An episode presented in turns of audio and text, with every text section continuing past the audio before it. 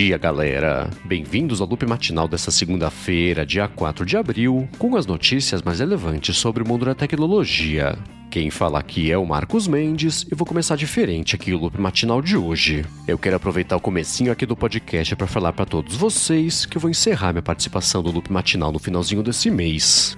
Em seis anos e meio apresentando aqui o podcast, eu sempre fiz o meu melhor para poder trazer para vocês informações sempre mais mais relevantes, né? Respeitando o tempo e a confiança também que vocês sempre depositaram aqui para mim. E eu tenho certeza que o que quer que o Will e o Nanete estão planejando aqui pro podcast no futuro, eles vão manter esse respeito aqui pelo tempo e a confiança de vocês com a qualidade que é a marca registrada já do Loop Infinito. Eu quero agradecer a cada ouvinte, cada apoiador também, cada patrocinador e todo mundo que ajudou a manter aqui o Loop Matinal no ar nesses seis anos e meio. Eu falo mais sobre o que vem pela frente aqui até o finalzinho desse mês. Mas como vocês vão ter que me aguentar até o finalzinho aqui desse mês, eu já vou começar aqui o episódio de hoje comentando que a Disney adiou em dois dias o lançamento da série do Obi-Wan Kenobi e confirmou que ela estreia agora no dia 27 de maio. Por outro lado, ela falou também que ela vai estrear a série já com dois episódios e não com um, como estava planejado, é que fosse a estreia da série, né? Que vai trazer o McGregor de volta aí no papel do Obi-Wan Kenobi. E caso você queira ver o teaser do que esperar da série nova, tem link aqui na descrição.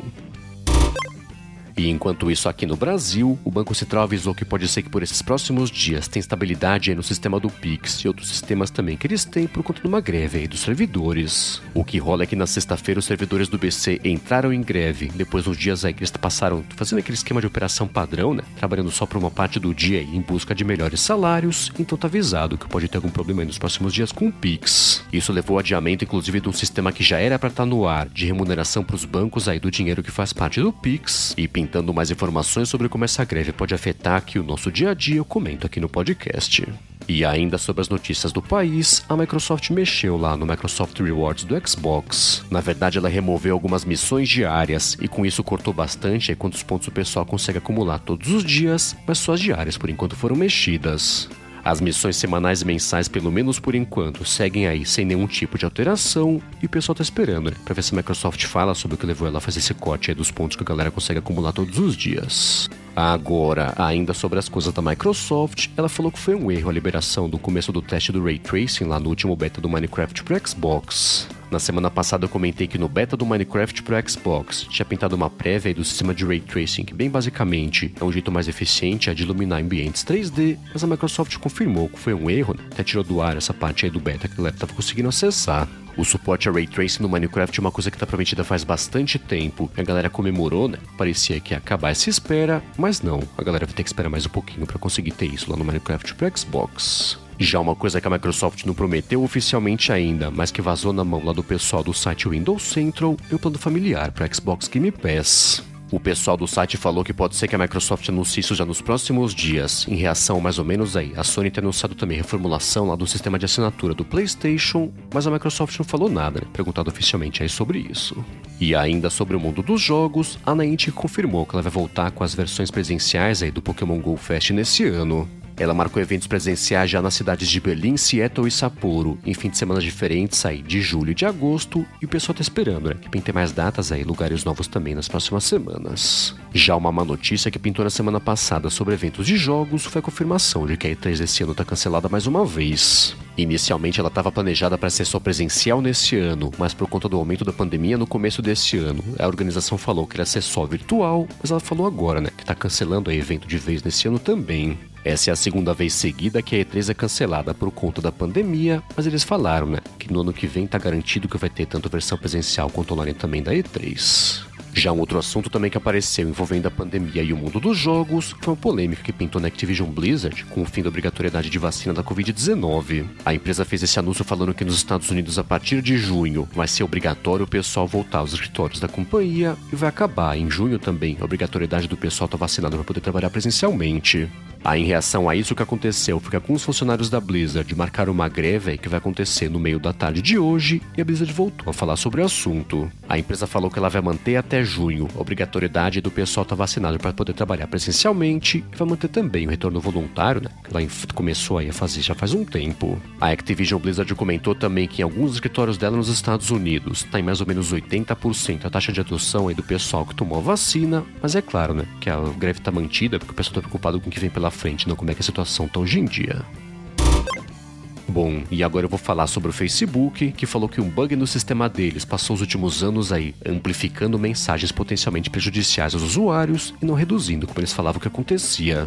Os funcionários do Facebook falaram que esse bug foi pro ar em 2019, mas em outubro do ano passado só que ele foi identificado e ainda assim só em março desse ano ele foi resolvido. O impacto disso é que conteúdos potencialmente prejudiciais tiveram aumento de 30% de disposição aí por parte de promoção do Facebook e não redução, como era o que o Facebook prometia, né, que acontecia com publicações desse tipo. Agora, uma coisa para tentar combater aí o espalhamento de desinformação que o Facebook está implementando lá no WhatsApp. O que rola é que no beta já do WhatsApp, eles estão limitando o encaminhamento de mensagens para um grupo só por vez lá por parte do usuário, mas só com mensagens né, que ele recebeu também, que foram encaminhadas para ele. Então, se o usuário tiver recebido uma mensagem encaminhada, é só para um grupo por vez aí que ele vai conseguir encaminhar e passar para frente essa mensagem. E caso você queira saber mais sobre essa alteração, tem link aqui na descrição. E seguindo aqui com as redes sociais, o Snapchat fez uma alteração no aplicativo e consegue dar suporte agora à tela de compartilhamento lá de vídeos do YouTube para galera postar isso como um sticker lá nas stories também nos posts. Então a partir de agora com isso no aplicativo do YouTube, quando você toca naquele botão de compartilhamento, aparece o Snapchat lá como uma opção para você poder compartilhar aquele vídeo e você escolhe né, como é que ele aparece lá como um sticker quando você for publicar um post ou um story. E por último, aqui hoje sobre redes sociais, a consultoria Apptopia falou que desde o comecinho daquela rede Truth Social, que é a rede do Donald Trump, eles caíram já mais de 90% na quantidade de downloads e também caíram bastante aí usuários ativos. Eles falaram que quando a rede Truth Social foi lançada, eles tiveram um bom de downloads aí, que foi de mais ou menos 170 mil downloads por dia, mas tá só com 8 mil downloads aí por dia que tem acontecido nessa semana. Já a quantidade de usuários ativos, eles falaram que está na casa aí hoje mais ou menos dos 500 mil. E aí, em meio a isso tudo, o valor de mercado também da empresa que investiu aí na Truth Social, né, no grupo, na verdade, de comunicação do Trump, perdeu aí mais ou menos também uns 30% de valor de mercado. E enquanto isso na Tesla, ela confirmou que entregou 310 mil carros aí no último trimestre. Ela falou que isso foi um aumento de mais ou menos 70% na comparação ano sobre ano, e os 3 mil carros a mais é também que ela tinha entregue no trimestre anterior, o que foi recebido aí com otimismo pelo mercado. É que com isso ela sinalizou que está sob controle a produção dos carros da empresa, mas com a falta global de semicondutores, né, fechamento por uns dias e também da fábrica que ela tem na China.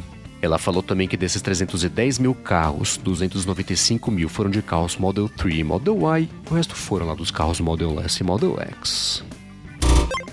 Bom, e agora eu vou falar sobre a produtora Rovio que está relançando aí a versão clássica do Angry Birds na Play Store e na App Store. Ela falou que o jogo foi reconstruído inteiro em Unity para dar mais unidade na consistência, né, parte de gameplay em diferentes plataformas e também falou né, que ele vai custar 5 reais aí na Play Store e na App Store sem compras internas.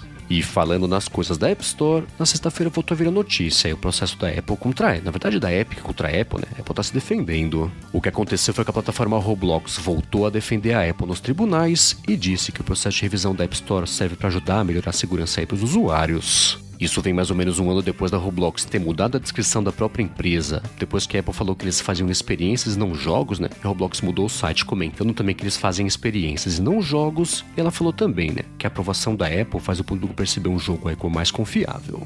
Já uma outra notícia também que pintou sobre a Apple no finalzinho da semana passada foi a liberação aqui no Brasil das avaliações de estabelecimentos. Ela tinha anunciado essa função chamada classificações na WWDC do ano passado e só agora está lançando ela aqui no Brasil para facilitar, né? até trazer um pouco mais de parte social do Apple Maps e facilitar também a galera saber que lugares vale a pena ou não visitar. E por último, aqui sobre a Apple, fechando o episódio de hoje, tem rumor novo sobre o futuro dobrável da empresa. O Ming Chico tinha comentado que ele esperava que em 2024 pintasse o primeiro iPhone dobrável da empresa, mas ele revisou a previsão dele depois que o Ross Young falou sobre isso também. Ele disse que ele não espera agora que antes de 2025 a Apple lance o primeiro dobrável da companhia e que pode ser um iPad, um híbrido talvez entre um iPad e um iPhone.